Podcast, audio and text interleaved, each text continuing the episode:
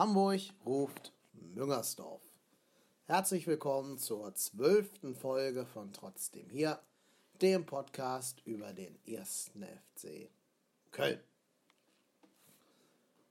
Ja, viel, viel ist passiert. Der Verein hat sich grundlegend verändert. Wir haben nicht nur die Liga-Zugehörigkeit am Sonntag endgültig gewechselt, falls da noch irgendjemand Zweifel dran hatte. Nein, wir haben auch einen entscheidenden Mann für die Zukunft verpflichtet und haben uns mit Armin Fee einen neuen Direktor oder Geschäftsführer Sport an Bord geholt. Da fange ich auch direkt mal an bei dieser Personalie, Armin Fee. Ah, ich sag da jetzt gar nichts zu. Ich spiele jetzt einfach mal einen kurzen Clip aus der letzten Folge Bundesliga von den Rocket Beans ab. Das ist Etienne, Frankfurt-Fan, der kennt Fee noch daher ganz gut, dass der auch bei der, bei der Eintracht aus Frankfurt ein paar Mal vorstellig geworden ist. Und ich glaube, dieser Clip spricht dann schon Bände. Here we go. Ich habe noch eine Prophezeiung. Wollt ihr sie hören? Sehr, sehr gerne. Fee sitzt noch auf der Trainerbank diese Saison. Oh, also da sch- ich, unverhohlen schwingt dort noch ähm, Argwohn aus der Frankfurter Fee-Zeit mit. Meinst du, er will sich nur des Trainerstuhls bemächtigen? Nee, überhaupt nicht. Er will auf gar keinen Fall Trainer sein. Das ist ihm viel zu viel Arbeit und viel zu anstrengend. Ja, aber, aber ich glaube, ist- dass. Ähm, Weißt du, warum man das gar nicht sein kann? Weil er hat ja damals schon gesagt, Hamburgers Faust meine letzte äh, Ja, Station stimmt. als Trainer in der Bundesliga. Ja. Er hat ja auch gesagt, er will nicht mehr bei Eintracht Frankfurt Trainer sein, ähm, weil die ihm zu schlecht sind. Deshalb war er ein halbes Jahr später wieder da, nachdem er Stuttgart zum Abstieg gebracht hat. Aber ähm, ich finde das eine super Entscheidung von Köln. Kann ich, also da, alleine deshalb, ganz ehrlich, alleine, dass sie diesen, diesen faulen Weinsäufer da, äh, der, das ist der einzige Grund, wisst ihr, der einzige Grund, warum der den Job in Köln annimmt, was ja klar ist, dass, es, dass er da nicht groß was reisen kann, ist, weil es nur eine Dreiviertelstunde ist zu seinem Lieblingsitaliener in Frankfurt. In Neu-Isenburg, äh, wo er immer äh, abends gesehen wurde. Immer dran denken, ich habe nichts gesagt. Aber, naja, die Spatzen pfeifen es ja von den Dächern. Ich gehe fest davon aus, dass mit den Personalien Werle und Fee unser Trainer nun Jens Keller werden wird. Na, ihr habt es hier zuerst gehört. Ich vermute, dass ja, man nimmt dann in dieser Branche doch den, den man kennt.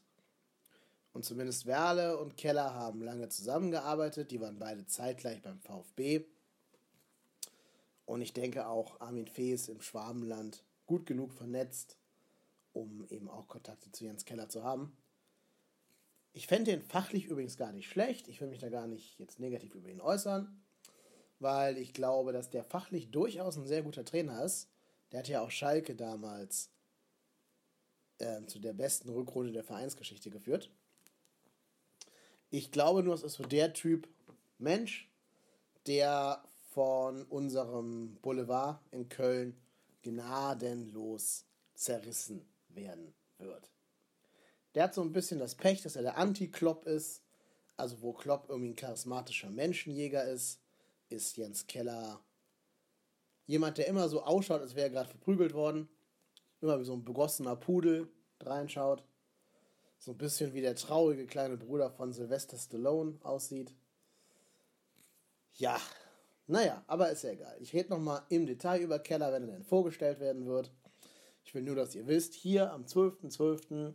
aufgenommen gegen 13 Uhr im Podcast trotzdem hier, habt ihr es zuerst gehört. Nun ja, Armin Fee ist also da. Ich erwarte mir in der Tat nicht allzu viel von dieser Personalie. Ich glaube auch, dass Fee nun nicht gerade der härteste Arbeiter in der Branche ist. Und der muss mich da jetzt wirklich eines Besseren belehren. Vor allen Dingen habe ich keinen Bock, dass der jeden Montag immer nach Augsburg fährt und dann quasi nur so eine Halbtagskraft am Geisbockheim ist. Der hat schon immer da zu sein. Und das hätte ich ihm in den Verhandlungen auch sehr, sehr deutlich gemacht. Und ich kann nur hoffen, dass irgendwer im Verein auch manns genug ist, sich diese dauernden Heimpendeleien, wie sie ja wohl in anderen Bundesliga-Stationen von ihm vorgekommen sind, nicht gefallen zu lassen. Was man vielleicht zugutehalten kann, wenn er und Werle dem Klischee gerecht werden, dann dürfen sie vielleicht eher ein bisschen sparsamer mit unserem Geld umgehen, ne, Schwaben. Ähm, ja, aber das ist ja noch so ziemlich das einzig Positive, was ich über Armin Fee sagen kann. Ja, wobei doch eine Sache kann ich ihm noch positiv anrechnen. Er hat bei der Vorstellung unverhohlen gesagt, dass alle Planungen für Liga 2 laufen. Und das ist meiner Meinung nach der, meiner Meinung nach auch der einzig gangbare Weg. Wenn du jetzt noch irgendwie Millionen in die Rettung in der Bundesliga steckst, das ist vollkommen utopisch. Aber gut, wir gehen erstmal weiter der Reihe nach vor. Unter der Woche kam dann ein sehr, sehr blutleeres Spiel gegen Roter Stern Belgrad. Und das war auch ein Spiel, das mich persönlich sehr enttäuscht hat. Ich hätte mir gedacht, also erstens finde ich, das habe ich auch in der letzten Folge schon gesagt, dieses Spiel hätte das letzte von Peter Stöger sein müssen. Ich finde, der hat sich einen Kreis geschlossen und er hätte quasi sein eigenes Wirken in Köln rund machen können, wenn er uns in die Zwischenrunde geführt hätte mit einem Sieg gegen Roter Stern.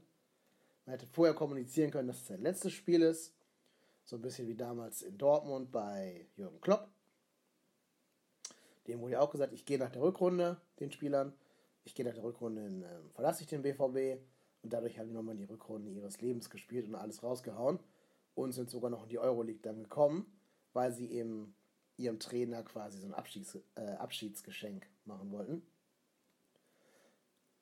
Diese Motivationsschiene hätte man auch am Donnerstag fahren können, aber durch die Interimsübernahme durch Stefan Rutenbeek war da einfach keine Motivation da. Und ich weiß nicht, ob die Mannschaft mit ihrem komplett blutleeren Auftritt das quasi zum Besten geben wollte, dass sie mit dieser Entlassung zu dem Zeitpunkt überhaupt nicht zufrieden war. Oder ob die Mannschaft einfach nicht mehr konnte, als in dem Spiel zu sehen war. Aber jedenfalls war das ein Spiel gegen einen sehr, sehr schwachen Gegner, wo alles so war wie immer. Man schenkt sich selber dumm ein Gegentor ein und hat dann die Mittel nicht, dieses Gegentor aufzuholen und noch zu Tor zu kommen. Naja, gut, es ist egal. Ich bin ganz froh, dass die Europa League vorbei ist.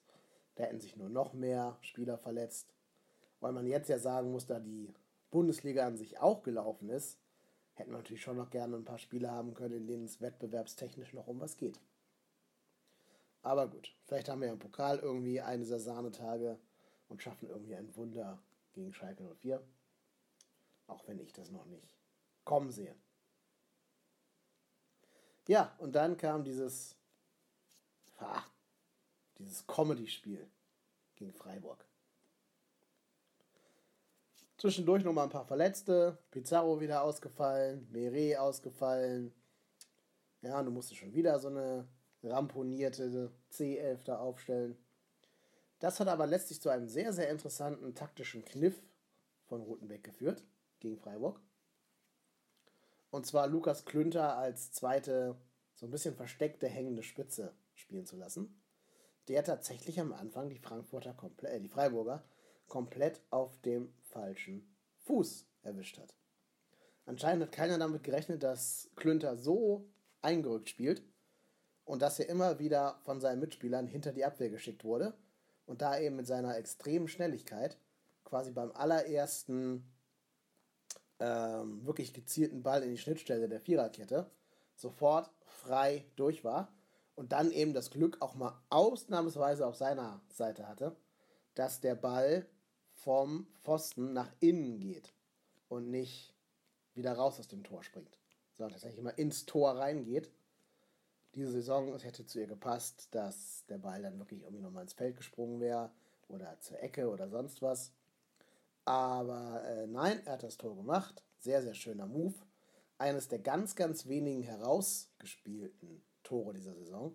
Die allermeisten, die wir sonst gemacht haben, also so viel waren es ja nicht, aber die waren ja doch nach Elfmetern oder nach Ecken, was man sich gar nicht vorstellen kann beim FC Köln. Oder, wie in diesem Spiel ja auch, ein Eigentor. Ich glaube, wir haben tatsächlich mit dem Klünter-Tor diese Saison nur zwei Tore rausgespielt. Ne? Einmal Osako gegen äh, Red Bull und jetzt halt hier das erste Tor von Klünter. Jedenfalls sollte Klünter die Abwehr noch ein bisschen länger vor Probleme stellen. Und es hat uns sicherlich auch geholfen, dass das geläuft so war, dass Freiburg eben nicht zu seinem Fußballspiel kam. wir haben es ja auch gar nicht versucht. Ne? Wir haben ja gar nicht versucht, Fußball zu spielen. Wir haben ja sofort die Bälle nach vorne rausgeschossen und sind auf die zweiten Bälle gegangen und haben dann eben versucht, Klünter steil zu schicken oder mal Girassi. Das hat auch super funktioniert. So ist dann auch der Elfmeter zum 2-0 rausgeholt worden. Und ich finde schon cool, wie Girassi, wie abgezockt der ist bei so Standardsituationen, bei Freistößen, Elfmetern. Der scheint nicht viel zu denken, der macht einfach und haut die Dinge auch rein. Das ist schon gut. Ich muss aber auch ganz ehrlich sagen, bei allem, was wir so über die Schiedsrichter schimpfen, ich finde, das war ein Kann-Elfmeter, kein Muss-Elfmeter. Und wenn ich nicht gerade Fan vom ersten FC Köln wäre, würde ich ja sagen, ähm, den muss man nicht geben. Ich bin sowieso der Meinung, bei Elfmetern sollte folgende Regel gelten. Wenn der Spieler abends in der Disco ist mit seiner Freundin oder mit irgendwelchen Mädels und die beeindrucken will und dann genauso berührt wird, wenn er in der Disco auch zu Boden geht, dann wäre die Berührung ausreichend für einen Elfmeter. Alles andere auf beiden Seiten immer weiterlaufen lassen. Ich bin da mehr mit der englischen Schule äh, liebäugelt, als mit dem, was hier in der Bundesliga teilweise doch sehr, sehr kleinlich gepfiffen wird. Auch bei Freistößen und so.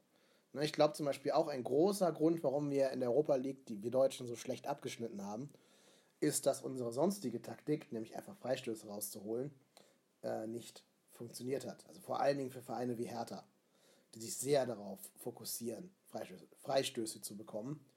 Es ist schon bitter, wenn der Schiedsrichter dann eben nicht so klein nicht pfeift wie in der Bundesliga. Und ich glaube, damit ist auch zu erklären, dass wir nicht ganz so toll abgeschnitten haben dieses Jahr. Aber zurück zum Spiel. Wir hatten dann nochmal eine Aktion, wo Lukas Klünter maßgeblich daran beteiligt war. Konstantin Rausch spielt die wahrscheinlich beste Flanke der ganzen Saison, findet fast äh, Klünter, findet aber in Wahrheit Stanko, also den Abwehrspieler, den, den ähm, Christian Streich gerade erst einwechseln musste. Und der haut den Ball unhaltbar für Schwolo ins eigene Netz. Ja, und so führst du da mal eben gegen Freiburg, gegen deinen direkten Tabellennachbarn mit 3 zu 0 nach 30 Minuten. Das hat für mich schon auch Gründe in dem, was Rutenbeek da gemacht hat. Ich habe gerade schon erwähnt, dieser Move die rechte Seite quasi verweisen zu lassen und Klünter als hängende Spitze aufzustellen und auch Jojic sehr weit nach vorne zu ziehen, hat sich in mehr offensiver Durchschlagskraft ähm, bewiesen. Wir hatten auch wirklich das Glück, das Spielglück, dass der Ball eben, wie gesagt, vom Pfosten reingeht, dass wir einen Elfmeter kriegen und so. Deswegen haben wir auch nur drei Torchancen gehabt, aber aus denen eben drei Tore gemacht. Das war die Saison ja auch schon mal anders. Vor allen Dingen aber hat er es geschafft, dass wir im Mittelfeld eine numerische Überlegenheit hatten. Während Freiburg da mit zwei Leuten rumspielte, das hat Matthias Sammer in der Halbzeitpause schön erklärt, während Freiburg da mit zwei Leuten rumspielte, hatten wir immer drei Spieler im Mittelfeld. Und das ist die alte Pep Guardiola-Schule. Wer das Mittelfeld kontrolliert, kontrolliert das Spiel. Und so muss man sagen, eigentlich lief alles nach Plan, um quasi am ganz großen Märchen zu drehen. Ja, und dann hat Christian Streich einmal gezeigt, dass er ein erfahrener Bundesliga-Trainer ist und Rutenbeek eben doch ein Newcomer und hat einfach mal einen weiteren Mittelfeldspieler eingewechselt. Ich bin der Meinung, das Spiel ist genau in der Situation gekippt, als Christian Streich sich dazu entschlossen hat, Kleindienst einzuwechseln.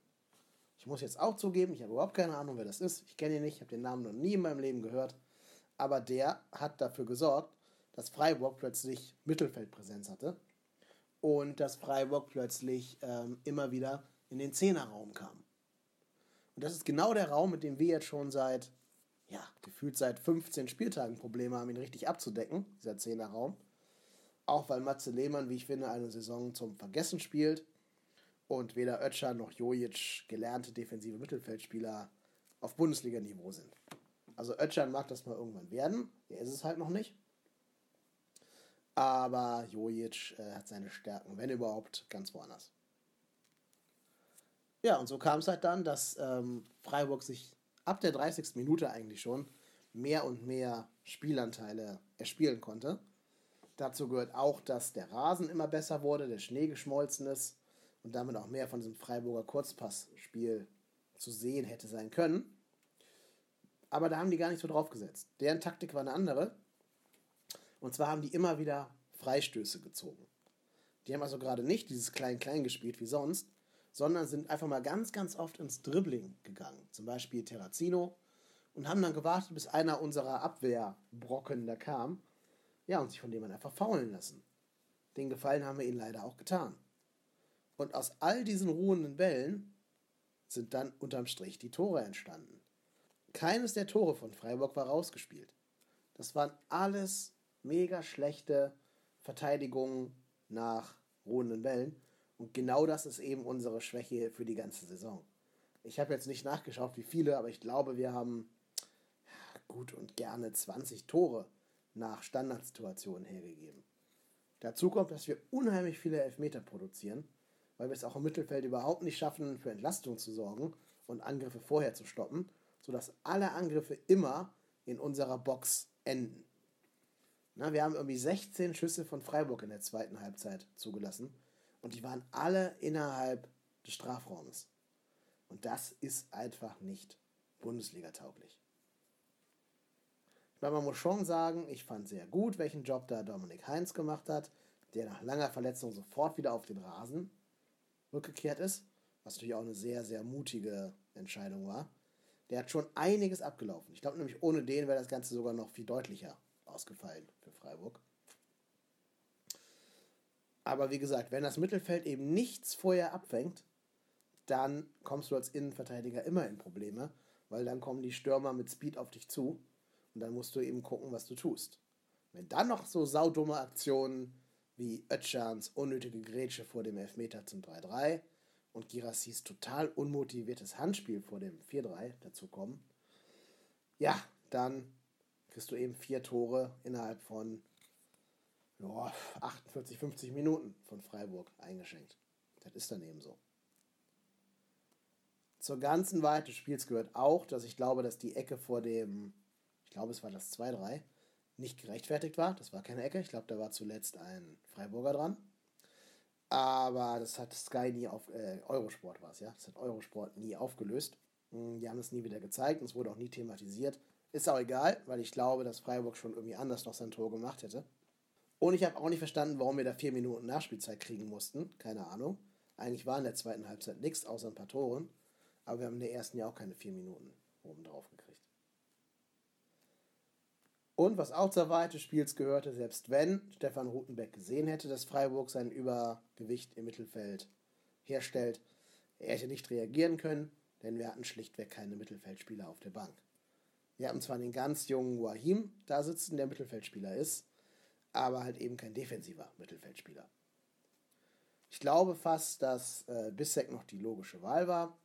Den Bissek kennt Rutenbeck ja aus, der, aus der, seiner U-Mannschaft. Übrigens anders als äh, Ötschern, wie ich letztes Mal behauptet habe, das war eine Fehlinfo. Da haben mich auch ein, zwei Zuhörer dieses Podcasts darauf aufmerksam gemacht. Stimmt natürlich, ne? Rotenbeck hat nie Ötschern trainiert. Der einzige, den er kennt aus der jetzt spielenden Mannschaft, ist äh, Bissek. Den hat er dann zu einer Art Innenverteidiger, Mittelfeldspieler, Hybrid gebracht. Ich denke sogar, der sollte Mittelfeldspieler sein, wurde aber von Freiburgs ähm, ja, Offensivbemühungen immer weiter hinten reingedrückt. Und so haben wir es nicht mehr geschafft, Kontrolle über dieses Spiel zurückzugewinnen. Und das einzige Heil, das wir gehabt hätten, wäre, wenn Girassi seine wunderschöne Ballannahme beim Stand von 3-1 zu einem 4-1 veredelt hätte. Aber gut, vier Tore in einem Spiel vom FC Köln ist vielleicht auch ein bisschen vermessen. Ähm, drei Tore ist ja schon mehr, als wir in der ganzen Saison so gefühlt geschossen hatten.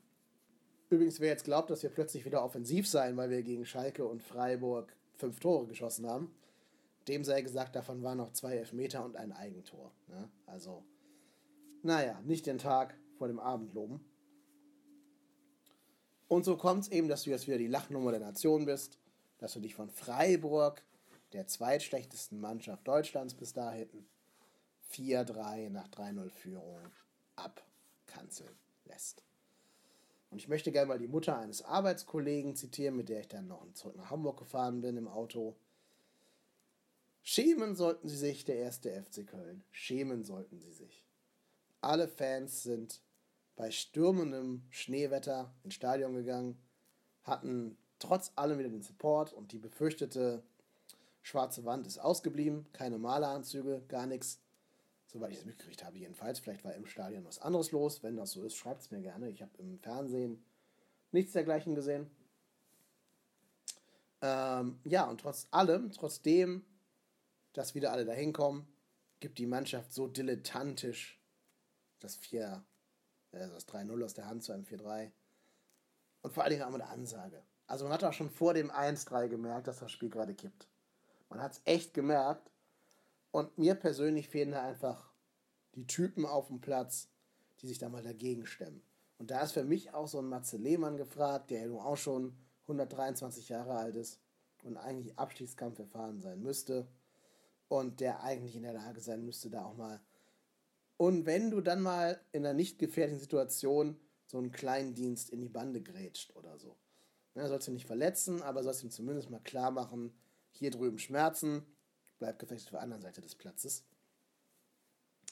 Aber da ist der Lehmann nicht der Typ für.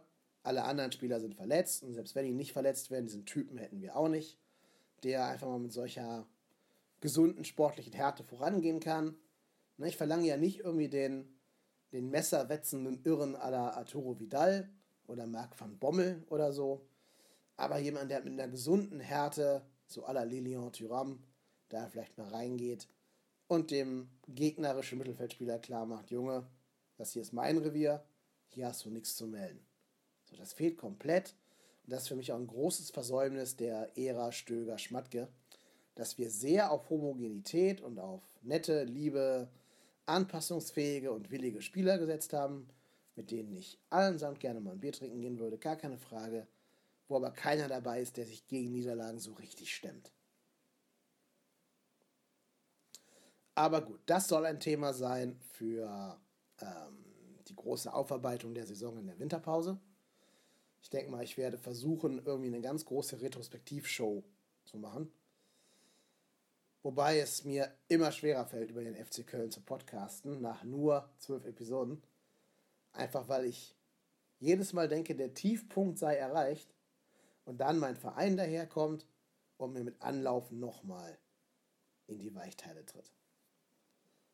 Wahrscheinlich ist man nicht Köln-Fan aus Liebe zum Verein, sondern weil man einfach ein zünftiges Stockholm-Syndrom inzwischen entwickelt hat und in so einer Art Hass-Liebe-Beziehung gefangen ist. Aber gut, wir sind definitiv abgestiegen. Das kann auch eine große Befreiung sein. Das kann bedeuten, dass wir jetzt eine Rückrunde spielen, in der man wirklich befreit aufspielen kann wie nie, weil es um überhaupt nichts mehr geht wo sich jeder entweder für einen neuen Verein oder für die Neuaufbauten in der zweiten Liga empfehlen kann, wo ein Armin Fee jetzt in Ruhe ein halbes Jahr lang den Markt sondieren kann, im Winter schon vielleicht erste Spieler holen kann, die dann länger als äh, für ein halbes Jahr kommen werden. Wir haben jetzt auch wieder ein kleines bisschen mehr Geld durch die Stöger-Verpflichtung vom BVB, da wurde eine Ablöse fällig. Und damit ist vielleicht auch diese Schmatke, diese drei Millionen an Schmatke so ein bisschen kompensiert wenn auch nicht komplett wahrscheinlich. Und das muss man nutzen. Also wenn jetzt in diesem halben Jahr nichts passiert in Sachen Wiederaufbau in der zweiten Liga, wenn man das halbe Jahr jetzt verschläft und dann erst so im August anfängt, mal so ein bisschen um Spieler zu kümmern, dann haben wir gesehen, dass Etienne doch recht hatte in dem Intro, was ich gerade eingespielt habe aus Rocket Beans. Und dann haben wir gesehen, dass Fee eben doch der falsche Mann am falschen Ort war. Und dann musst du eigentlich konsequent sein, den sofort wieder rausschmeißen und hier irgendwen holen, der das schon mal gemacht hat. Ne? Diesen Job als Geschäftsführer Sport. Und zwar nicht bei Wolfsburg, mal für ein halbes Jahr, sondern langfristig und erfolgreich bei einem Verein, der den Druck haben wird, in der zweiten Liga wieder äh, aufsteigen zu müssen. Also wir sind nicht ein Verein, der absteigt und sagt, ja, wir wollen jetzt gucken, dass wir unter den besten 25 Mannschaften Deutschlands landen, Nö, wenn wir absteigen, ist die sofortige Maßgabe der Wiederaufstieg. So, und da muss ich sagen, wird sich die Stöger-Entlassung auch rächen, weil es wird jetzt Spieler geben, die wären mit Stöger in die zweite Liga gegangen. Ja? Zum Beispiel Bittenchor oder ähm, vielleicht, vielleicht, vielleicht sogar Hector oder Horn oder Heinz oder so. Die werden aber alle nicht zu halten sein wenn die überhaupt Verträge für die zweite Liga haben, was ich nicht weiß, die werden nicht mit irgendwie Jens Keller oder Bruno Labbadia oder weiß der Geier in die zweite Liga gehen. Die haben bestimmt Angebote auf dem Tisch nach dieser Saison und können sich bei irgend so netten kleinen Erstligisten wie Stuttgart oder Hannover oder so, ja, so ein kleines Wohlfühlbiotop da bauen. Ich gönn's irgendwie den Spielern ja auch. Also gerade ein Dominik Heinz ist für mich wirklich der Breakout-Spieler der Saison, was angesichts unserer Gegentorstatistik schon eigentlich eine absurde Aussage ist, aber es ist für mich der einzige Spieler, vielleicht neben Timo Horn, der sich nichts vorzuwerfen hat diese Saison. Der wirklich immer in Sachen Einsatz und Engagement mit dabei war und auch jetzt nach seiner Reha sofort wieder auf dem Platz gestanden hat und uns merklich besser gemacht hat, auch wenn wir wieder eben vier Tore gefangen haben. Und was ich auch noch sagen möchte, ich verstehe die Reaktion der Mannschaft nach dem 4-3 nicht. Ich habe das Gefühl, der Einzige, der sauer war auf das 4-3, war Timo. Alle anderen schlurften da mit gesenkten Köpfen über den Platz. Ich glaube, ich wäre wütend gewesen und hätte da die ganzen Banden eingetreten. Aber diese Art von Emotionen hast du wirklich nur bei Timo gesehen. Und der Rest, ja, der wäre am liebsten im Erdboden versunken. Und das verstehe ich nicht, wie man da so, ja, weiß ich nicht, geknickt sein kann, kollektiv. Wieso da keiner noch Wut spürt, sondern nur noch Resignation.